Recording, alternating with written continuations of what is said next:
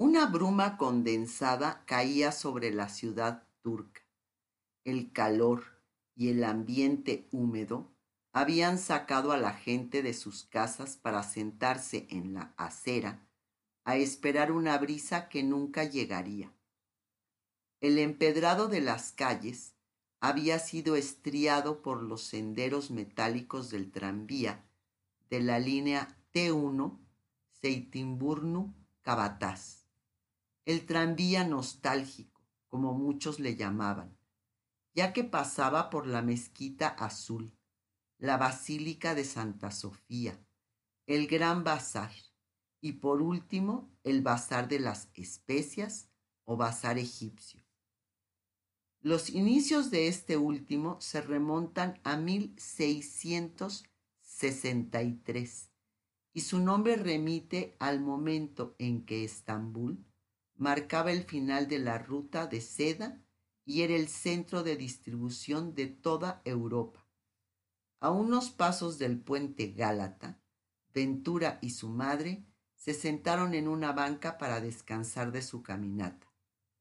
Desde ahí observaron a la gente que bajaba del tranvía y escogía por cuál de las seis diferentes entradas introducirse a ese mundo en el que se respiraba una mezcla de comino, orégano y clavo. Doña Sara sabía con precisión a qué puerta dirigirse. La puerta 3 era la que llevaba directo a los puestos en donde por lo general hacía sus compras.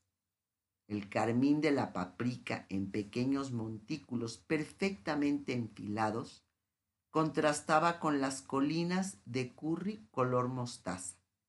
La pimienta negra coqueteaba entre los dientes de ajos secos. Las pepitas de girasol y las hojas de menta se asomaban en medio de los troncos de jengibre y las ramas de eneldo. Las dos mujeres se hundían en ese aroma y en una sincronía de pensamiento como sólo la pueden tener madre e hija. Se vislumbraban rodeadas de los azulejos color crema de la cocina, que es como un pequeño templo, su cal, íntimo en donde celebraban día con día el ritual de preparar los alimentos. Si bien no eran muy apegadas a su judeidad y a visitar la sinagoga cada Shabbat, sí eran muy cercanas a las tradiciones. Y para ellas preparar los platillos ancestrales tenía la seriedad de un encuentro divino. Mercaderes de turbante y pies descalzos les ofrecían vociferando probar cualquiera de las delicias que tenían en venta. Efusivos, charlatanes, políglotas y bromistas son algunos de los adjetivos que pueden utilizarse para describir a los vendedores que jaloneaban del brazo aventura para llamar su atención pero siempre se encontraban con un manotazo de doña Sara, que de inmediato reaccionaba a la impertinencia. Estaba acostumbrada, después de todo, acudía al laberíntico bazar egipcio con cierta frecuencia. Finalmente, compraban unos gramos de dientes de ajos secos que más tarde la señora Sara metería en bolsitas de fino hilo tejidas a gancho con sus propias manos, de color añil, semejante al del amuleto ojiazul que consiguieron para la casa. Achos y clavos. Ya me estaba olvidando unos achicos te tejeré también para cuando estés preñada. Yo que sé si nos veremos pronto. Esta expresión de ajos y clavos de gran trascendencia entre los sefaradíes, equivale a decir que ojalá no suceda algo malo. Durante unos minutos, Ventura se había sentido un poco más relajada entre los osados y seductores aromas del mercado. Sin embargo, esa frase de su madre sembró una vez más en ella una enorme incertidumbre y su futuro se convirtió en un precipicio en el que tuvo que arrojar la ingenua despreocupación propia de su edad sin conseguir ver el fondo. Así cayó Ventura en la cuenta de que era probable que no viera a su familia en muchos años. Su situación económica no les permitiría hacer un viaje a México para visitarla y ella, ella ni conocía a su futuro marido como para saber si en algún momento la dejaría volver a Estambul. Al percatarse Sara del intermitente parpadeo de su hija, le puso la mano en la espalda y con tres silenciosas palmaditas le dio a entender que aunque no estuviera con ella en esos momentos únicos e inolvidables, siempre estaría presente. Compraron la ajena que utilizaría la noche del jueves previo a la partida de Ventura en la ceremonia de la novia. Tradicionalmente esta añeja ceremonia se hace el jueves antes de la boda, que se celebra en domingo. En esta celebración se pintan las uñas con henna y luego se mezcla con agua y se le mojan los pies a la novia para que sea muy fértil. Con pandero se canta y se baila atando a sus caderas velos enfilados con monedillas al son de ella es alta como el pino, alelumbra más que el oro fino. Otra tradición muy importante es el baño de la novia, el cual consiste en que la joven se sumerja siete veces en la tevilá, una especie de tina llena de agua de lluvia. Esta ceremonia es una purificación no solo del cuerpo, sino del alma y les abre las puertas del cielo a la futura esposa, para que pida por los necesitados y enfermos. Las consuegras le parten una rosca de pan con almendras blancas en la cabeza a la joven casadera, en señal de buena suerte. En nuestros días ya solo pervive ese rito que llena de emoción y de buenos augurios, y que al llevarse a cabo uno o dos días antes de la boda, toca la sensibilidad de las mujeres de la familia, que de por sí están con las emociones manando como hierba silvestre en época de aguaceros. Una bolsa de pasitas amarillas o sultanas remató las compras. En el patio exterior del bazar egipcio se respiraba una atmósfera puramente oriental que por mucho tiempo Ventura se atrevería a extrañar cada vez que se encontrara en el mercado de la Merced, en donde se sentiría tan fuera de lugar como si fuera una berenjena rodeada de ciruelas. De regreso a casa, Pasaron por el mercado de pescado. Se dirigieron al puesto de siempre. El letrero leía Balikei Sultán, que significaba el rey del pescado. Este hombre al que se refería el rótulo poseía una mirada insistente que provocaba en las clientas el deseo de comprar más de lo que en realidad tenían planeado. Su trato amable al atender le había valido la fidelidad de doña Sara, quien llevaba años visitándolo una vez a la semana para llevar a casa lo que su mercader le señalaba como lo más fresco de la temporada. Las enormes charolas redondas exhibían las delicias de la península la cual al encontrarse bañada por tres aguas diferentes en sus costas, ofrecía una enorme variedad de pescados de la zona. El mar de Mármara, el mar Mediterráneo y el mar Negro confluyen en las tierras de Estambul como si asistieran a una ceremonia, como si se tratara de uno de los ejes del mundo. En premeditado embudo forman un solo cauce que se dirige al estrecho del Bósforo, separando la parte europea de la asiática de la ciudad de Estambul y acercándose como si quisieran tocarse los labios. Justo en el punto en donde entra el mar de Mármara en dicho estrecho, se forma una pequeña península en cuya punta descansa la vieja Estambul.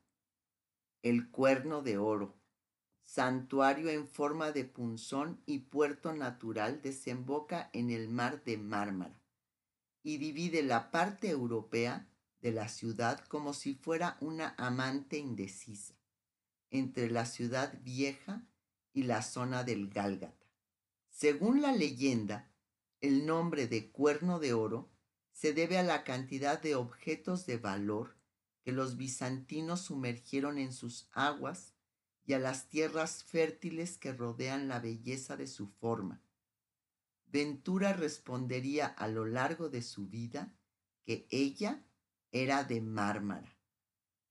Los rótulos del mercado muestran los precios de langostas, diversos caviares, cangrejos vivos y apetecibles ostras.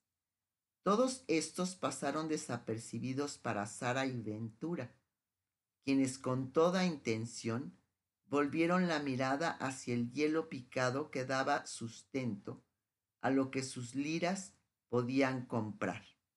Orfós, Calcán y Alabalic, entre otros. Los mariscos que ignoraban aliñaban solamente las mesas de los ricos.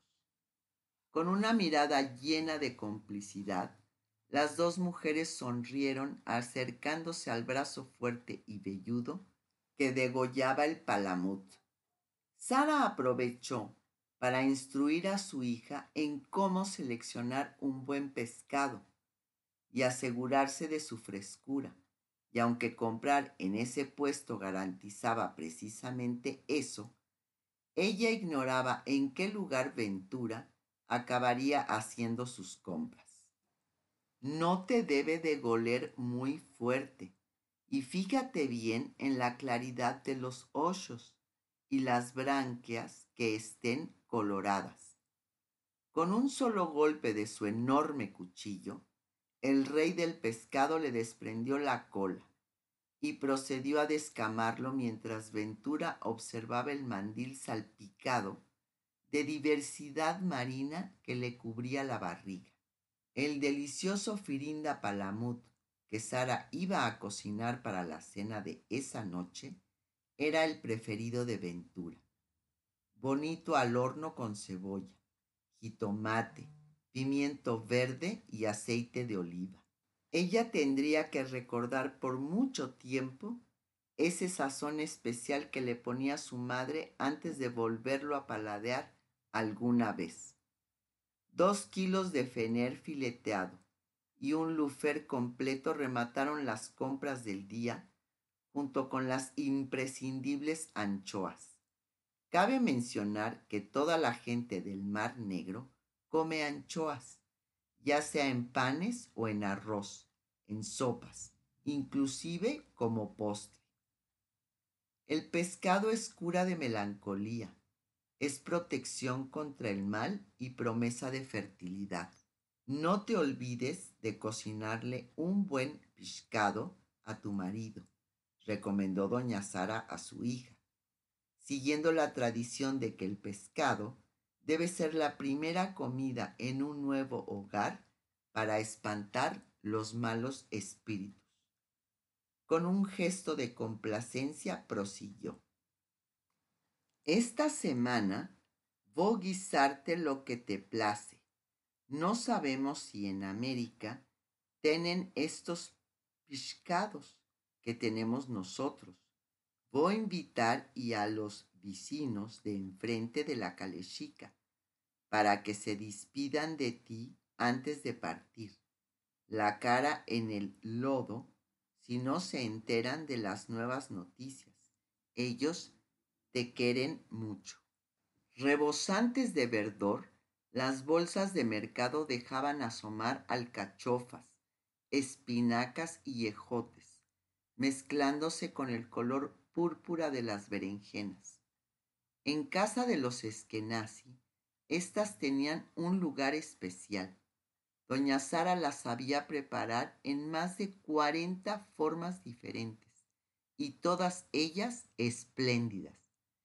Fritas, rellenas, horneadas, asadas o en jitomate.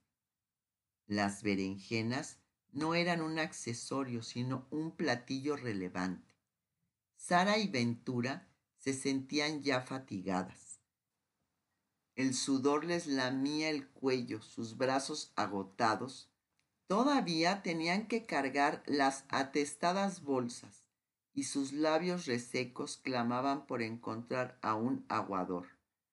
Campanilleos incesantes sonaron anunciando a uno de estos personajes de chaleco rojo, con bordados amarillos y una especie de babero a la cintura, delineado con pequeñas borlas que se mueven al ritmo de sus pasos. Él les ofreció un vaso de agua de su charola de metal, que cargaba sobre el pecho y era sostenida por una correa que le cruzaba por el cuello. Yo estoy saciada, vámonos a casa, dijo doña Sara. Aunque no se sentía mareada, sino que ya no le quedaban fuerzas para seguir caminando. Se dirigieron a la parada del tranvía y en cuanto se sentaron las emociones de los últimos días, entrelazadas con el cansancio, les hicieron sentir el camino a casa como una larga sentencia. Habían cumplido con el itinerario y cuando por fin llegaron, Ventura observó a su madre en la cocina sin duda el sitio favorito del hogar. Los murmullos del mercadeo todavía zumbaban en sus oídos como abejas en enjambre. Suspiró profundamente al contemplar con detenimiento el vapor que despedían las alcachofas al hervir. Los genuinos aromas de diferentes guisos brotaban de las cacerolas y se confundían en un linaje envolvente que ella deseaba conservar impregnado en su ropa, en su piel y en su memoria. Regina, su hermana, de escasos cuatro años, le abrazó cándidamente las piernas, que era el sitio hasta donde sus brazos alcanzaban. Ese gesto, como una premonición, vaticinó la nostalgia que con certeza sentirían todas ellas más adelante. Las dos intentaron evadir las lágrimas sin ningún éxito, mientras Sara les decía, que vivan y se engrandezcan tan feliz como los pescados en las aguas frescas.